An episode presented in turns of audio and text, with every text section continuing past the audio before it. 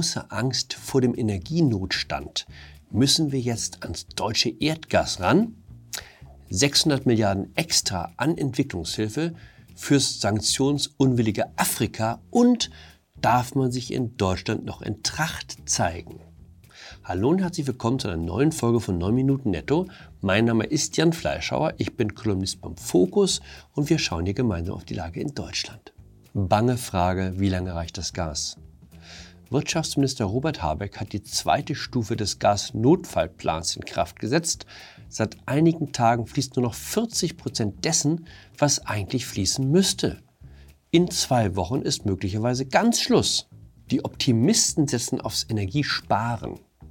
Das ist Claudia Kempfert, Umweltökonomin beim Deutschen Institut für Wirtschaftsforschung in Berlin und Mitglied im Umweltrat der Bundesregierung.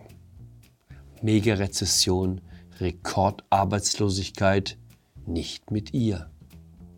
Wenn wir im Sommer alles dafür tun, dass wir mehr Energie einsparen, nach Möglichkeit auch umstellen in Richtung Wärmepumpe und energetische Gebäudesanierung, dann sind wir gut vorbereitet und können tatsächlich auf die russischen Gaslieferungen verzichten.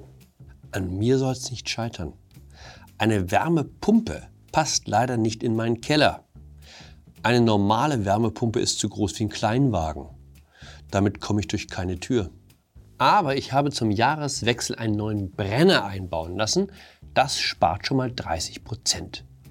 Ich dusche auch nur noch halb so lang. Äh, weniger heizen, vielleicht mal ein bisschen kürzer duschen. Haben Sie auch praktische Alltagstipps zur Hand? Nö. Dann las ich, dass Deutschland autark wäre, wenn es wollte.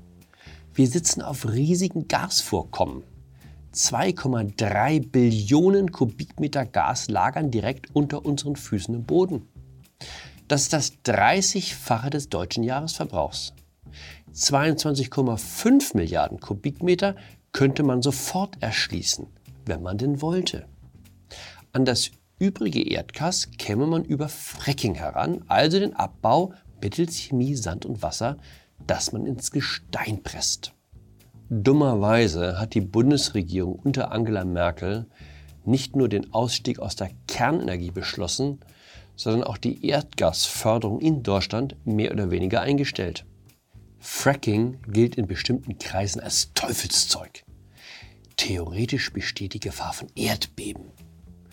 Geologen halten das zwar für extrem unwahrscheinlich, aber wer kann schon ausschließen, dass sich die Erde bewegt. Also lassen wir lieber die Lichter ausgehen. Die Grünen sind zu erstaunlichem Pragmatismus in der Lage. Sie erinnern sich, Frieden schaffen ohne Waffen. Heute ist der Anteil von Leuten, die finden, dass man Panzer in die Ukraine liefern sollte, in keiner anderen Partei so hoch. Vielleicht denken Sie bei den Grünen, wenn Sie jetzt auch noch bei der Energieversorgung einlenken, bleibt nichts mehr übrig, an dem man sich festhalten könnte. Sie wollen nicht so enden wie die CDU, die unter Angela Merkel alles aufgegeben hat, was die CDU mal ausmachte. Dafür habe ich sogar Verständnis, auch wenn ich finde, dass es gerade nicht der richtige Zeitpunkt ist, an Glaubenssätzen um des Glaubens willen festzuhalten. Über 90 Prozent der Gasvorräte liegen übrigens in Niedersachsen, also dem Bundesland, aus dem nahezu alle Politiker stammen, die in den vergangenen Jahren an der großen Gasfreundschaft mit Russland gearbeitet haben. Wenn es eine Landeshauptstadt gibt, die sich als Interessenvertretung von Gazprom in Deutschland verstanden hat, dann war es Hannover. Da wäre es doch nur folgerichtig, wenn Niedersachsen seiner Tradition treu bliebe und weiter für billiges Gas sorgte.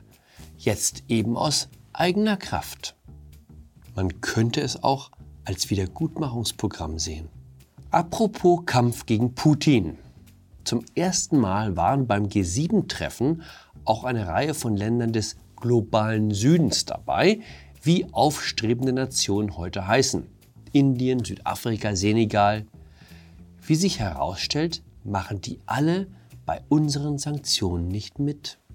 Deshalb jetzt der Outreach, also die Umarmung von denen, von denen man im Westen annimmt, dass sie unsere Werte teilen. man wolle China und Russland in Afrika nicht mehr allein das Feld überlassen, erklärte Bundeskanzler Olaf Scholz. Und wo man schon mal dabei war, hat man gleich ein finanzielles Outreach-Programm mitbeschlossen. 600 Milliarden Euro zusätzliche Entwicklungshilfe. Typisch westlicher Ansatz. Wir erhöhen das Entwicklungsgeld und dann werden sie in Afrika schon einsehen, dass es besser ist, nicht auf autokratische Systeme zu setzen, sondern auf die Stimme der Freiheit, also auf uns. Ich war mehrfach in Afrika, auch in Ländern, die nicht ganz oben auf der touristischen To-Do-Liste stehen. Uganda zum Beispiel oder Mauretanien. In Mauretanien war ich mit Bundespräsident Horst Köhler. Wir hatten dort einen sehr schönen Empfang durch die amtierende Regierung. Zwei Wochen nachdem wir zurück in Deutschland waren, las ich, dass es einen Putsch gegeben hat und alle, die uns eben noch die Hände geschüttelt hatten, einen Kopf kürzer gemacht worden waren. Tempora mutantur. Die Chinesen kämen nie auf die Idee, einen Scheck auszustellen und zu sagen, macht was draus. Die kaufen sich für ihre Entwicklungshilfe Minen- und Schürfrechte oder ganze Regionen. Ich habe eine Ahnung, wie es kommen wird. Die Beschenkten nehmen dankend die 600 Milliarden Euro und sind dennoch nicht bei unseren Sanktionen dabei. Warum auch? Geld aus dem Westen, Discountöl aus Russland. Ein unschlagbarer Deal. Wenn mir den jemand anbieten würde, den würde ich auch annehmen.